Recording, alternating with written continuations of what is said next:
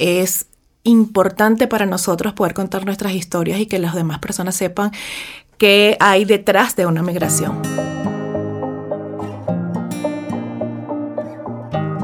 Moverse es libertad, transformación, estar viva, vivo. En esta primera temporada escucharás el testimonio de mujeres refugiadas, inmigrantes, que fueron parte de los talleres Mujeres en Movimiento un proceso de resignificación de historias de migración a través del arte.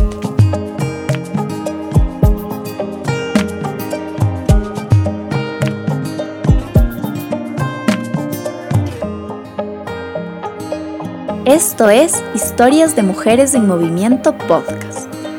Te damos la bienvenida. Mi nombre es Raymar Cova Pérez, eh, tengo 36 años hasta el momento y soy de La Guaira. Cuando yo estaba pequeñita siempre nos criaron de forma de que hay que estudiar, hay que sacar un título, hay que tener un buen puesto.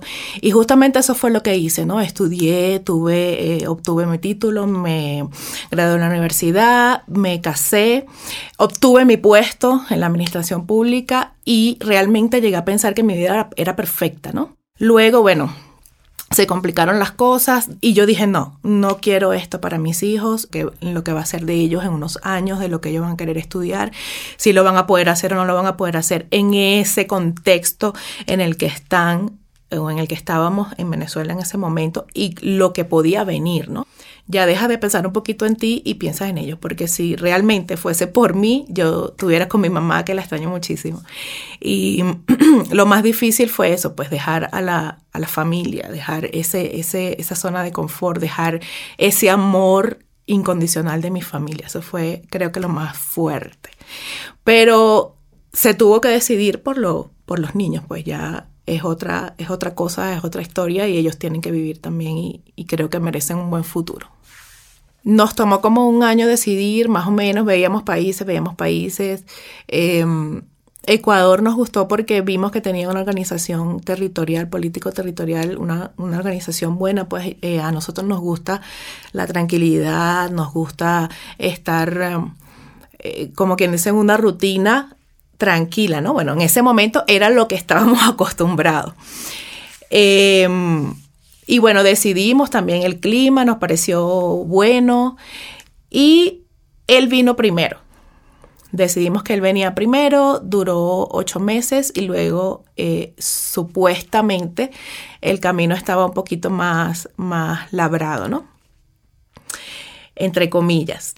Y luego vine yo con mis niños, con mis dos niños, salimos del aeropuerto de Maiquetía, un 16 de enero del 2018 el avión despegó, los niños estaban allí y yo miraba por la ventana, pero sin pensamiento alguno.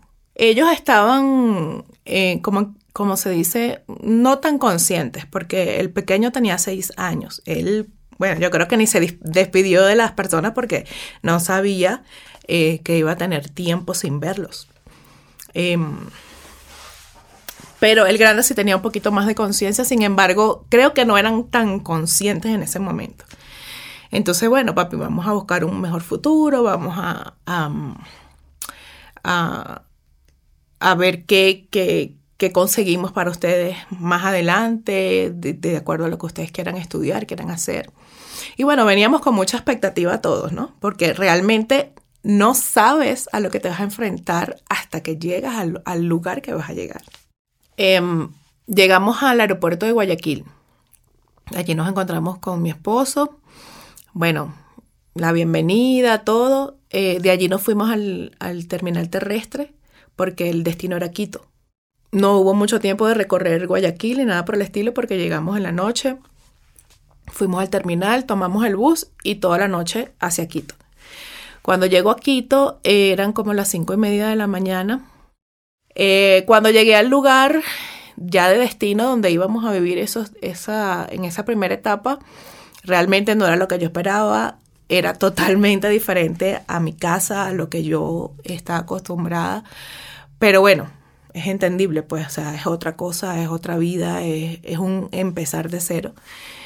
Y bueno, estuvimos allí. Eh, fue un impacto fuerte, pero había que afrontarlo. Los niños estaban como todo niño, estaban contentos en un lugar nuevo, eh, les gustaba el frío, les gustaba el parque, mamá, ya hay un parque, y allá también, yo bajo. Y entonces para ellos era genial porque había parques en todas partes y, y en ese momento era genial para ellos, ¿no? Bueno, realmente eh, a mí me tomó un tiempito como salir de ese choque. Eh, luego, algo que me afectó mucho a mí acá y parece mentira, pero habemos personas así, eh, fue el frío. Yo duré semanas que lloraba porque el frío realmente me, me, penetraba la piel y venía del calor, de ese clima cálido de toda mi vida y llego al frío y de verdad me afectó, o sea, me afectó, no sé si lo emocional con el frío, con todo se juntó y bueno, eso me afectaba. Pero mm, luego, bueno, nada, tuve que, tuvimos que, que ya planificar, mira, dame las direcciones, cómo es esto, cómo es lo otro, o sea, preguntarle un poco a él que ya había eh, pateado, como decimos nosotros, la ciudad, para yo comenzar pues esa búsqueda de empleo, porque con eso venimos la mayoría, empleo, o sea, como que bueno, llegamos allá y buscamos empleo y nos están esperando un empleo, o sea, y es mentira, eso no ocurre. Em, un poco planificar eso y planificar los papeles, eso fue lo primero, lo que traía en mente y fue lo primero que hice, pues las primeras semanas buscar empleo y buscar cómo legalizarme en el país porque no es recomendable estar sin legalizarse. Cuando llegué, lo primero es la regularización, porque eso me va a abrir las puertas, o pensé yo que me iba a abrir las puertas, y sí, ciertamente lo hace. Acá se necesita la cédula para todo. Tú vas al SRI y necesitas la cédula. Sin cédula no te atienden. ¿Sí? Bueno, puedes hacerlo con el pasaporte, pero si tienes la cédula es un, es un proceso más rápido, se abre más rápido. Si vas al IES también, la cédula te abre más rápido las puertas. O sea, es algo como que tienes que hacerlo.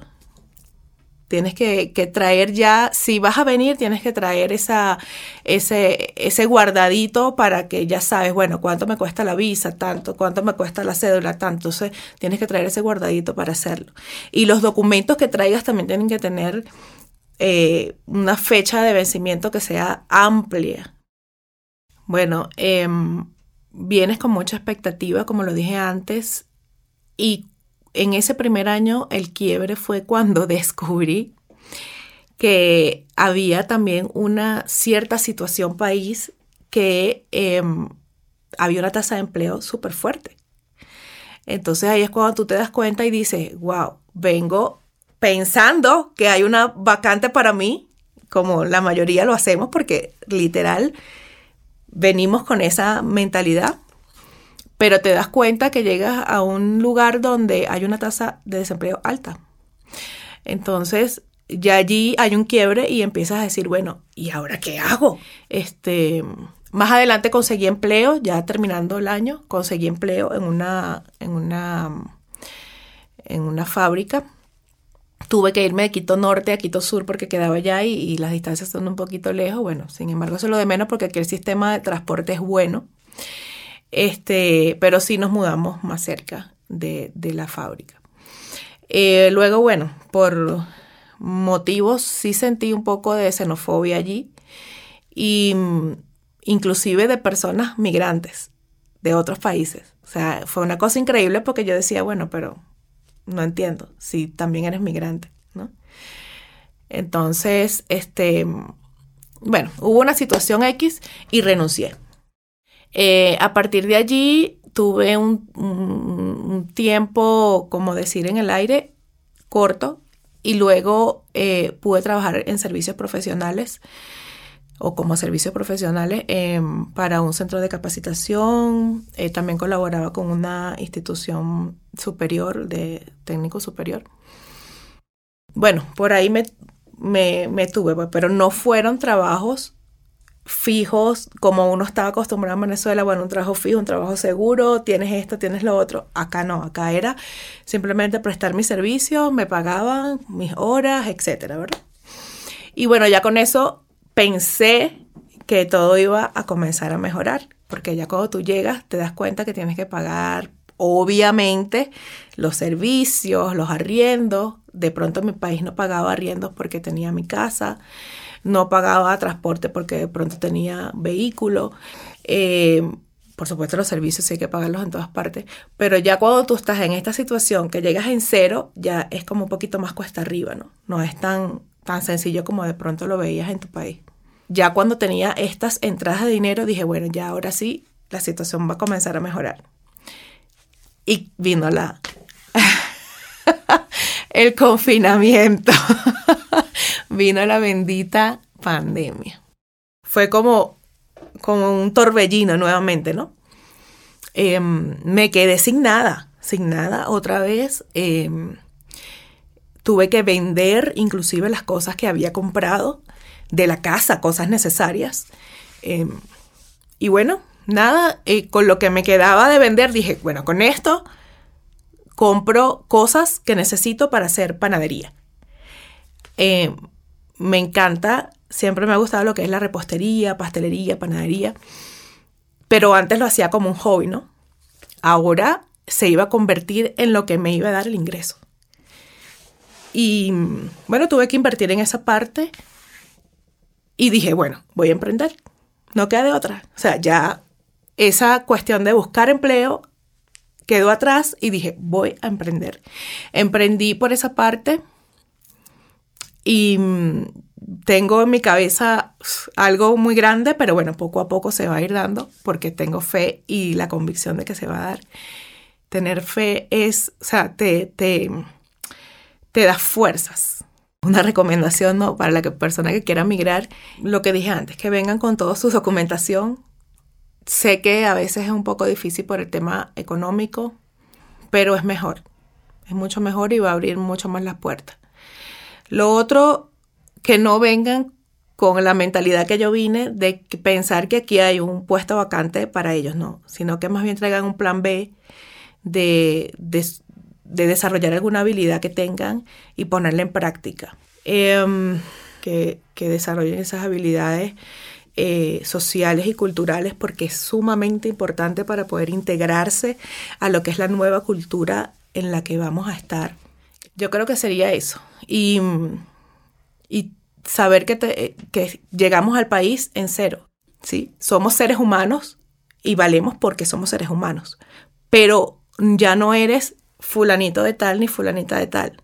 Tienes que ganarte otra vez esa confianza, la confianza de esas nuevas personas que vas a conocer e ir construyéndote nuevamente. Historias de Mujeres en Movimiento nace para visibilizar la resiliencia y fortaleza de mujeres en situación de movilidad humana. El movimiento es un derecho universal.